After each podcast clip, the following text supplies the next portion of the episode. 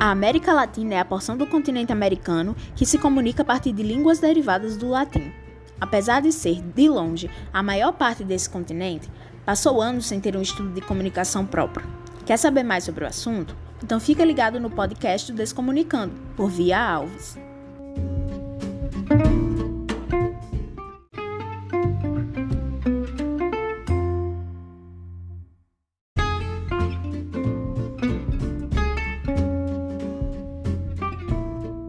Os estudos midiáticos da América Latina se iniciaram na segunda metade do século XX, tendo como sempre intervenção estadunidense.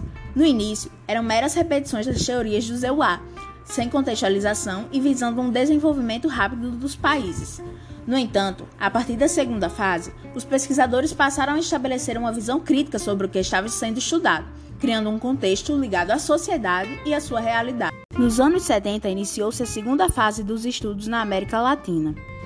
Os principais pesquisadores foram Ariel Dorfman no Chile, Antônio Pasquale na Venezuela, Luiz Ramiro Beltrán na Colômbia, Eliseu Verón e Hector Smukler na Argentina e Paulo Freire no Brasil. Os pesquisadores, em seus estudos, descobriram que grande parte dos filmes, músicas, programas de TV, publicidades e livros ou histórias em quadrinhos eram projetados nos Estados Unidos o que se mostra que a América Latina era informada e mostrada ao mundo através de uma visão dos Estados Unidos. A partir da segunda vertente, houve uma busca por uma comunicação democrática e horizontal, seguindo o modelo ERRE, no qual um recebe e envia mensagens para o outro ao mesmo tempo. Com a chegada dos anos 80, criou-se o estudo das mediações, lugares que contêm valores e construções culturais que serão dispersadas pelos meios de comunicação. Para cada pesquisador existia um tipo de, de mediação, no qual, em sua maioria, envolvia as instituições sociais, como família e escola. Até hoje, vários pesquisadores tentam estabelecer um vínculo entre estudos de comunicação e a realidade latino-americana. Um desses pesquisadores, com ênfase no cenário musical, é o professor Tobias Arruda Queiroz, da Universidade Estadual do Rio Grande do Norte. Olá, Tobias! Queremos ouvir um pouco sobre você e seus trabalhos. Por favor, nos dê uma introdução.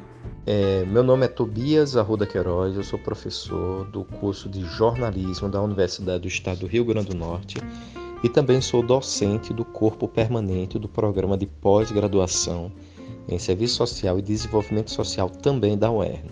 Desenvolvi durante esse período pesquisas tanto no meu mestrado quanto no meu doutorado e continuo nos grupos de pesquisa e na pós-graduação com pesquisas voltadas a, a temas principalmente de música, etnia, raça e alguns atravessamentos também com sexualidade.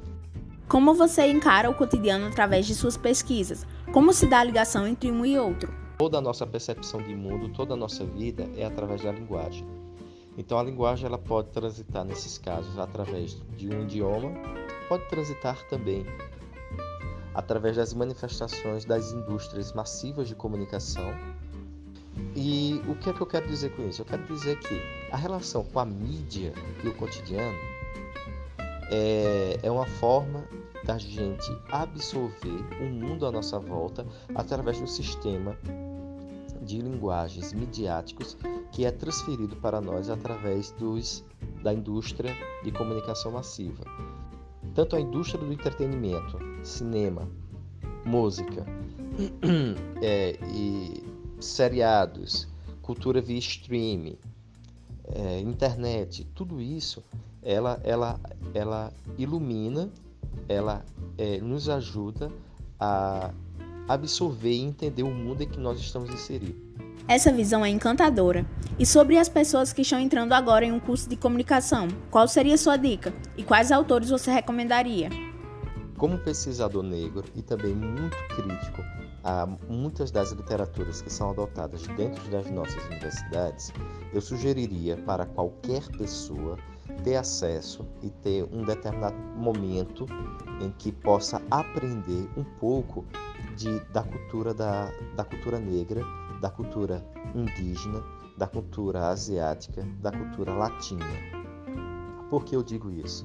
Porque é, a nossa universidade ela foi forjada dentro de um ambiente de um pensamento eurocentrado, ou seja, cinco países do mundo são capazes, historicamente falando, dentro da universidade, são capazes de produzir toda a bibliografia que a gente tem e que discute dentro das universidades. Nesse sentido, eu sugeriria para todo e qualquer brasileiro e brasileira ler os livros, os textos de Lélia Gonzalez sobre o feminismo negro, sobre a sua perspectiva sobre raça, sobre cultura, cultura brasileira.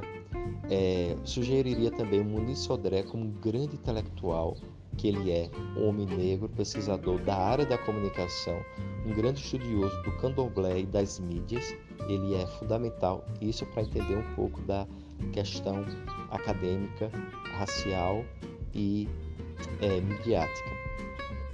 É, é lembrar que fazer uma faculdade, ela também implica em dizer, além de uma, uma reconfiguração e uma mobilidade social, né, na, na nossa sociedade, ela implica também em, em uma melhora e uma possibilidade de ganhos financeiros, né, de qualidade de vida, mas assim, eu gosto de frisar também que ela nos torna, quando você se predispõe a isso, ela nos torna pessoas melhores. Ler os textos, entender as suas perspectivas, ou então fazer rever o seu próprio lugar no mundo, é uma maneira de você é, melhorar enquanto ser humano. Muito obrigada pela participação, professor. É importante frisar que a América Latina é um país de muita diversidade étnica, sexual e religiosa, e tudo isso é agregado a nossos estudos sobre comunicação. Quer saber mais sobre o trabalho do professor Tobias? Vem visitar a UERN e o grupo GECOM de pesquisa. Aqui é Via Alves e esse foi o podcast Descomunicando desse mês. Obrigada!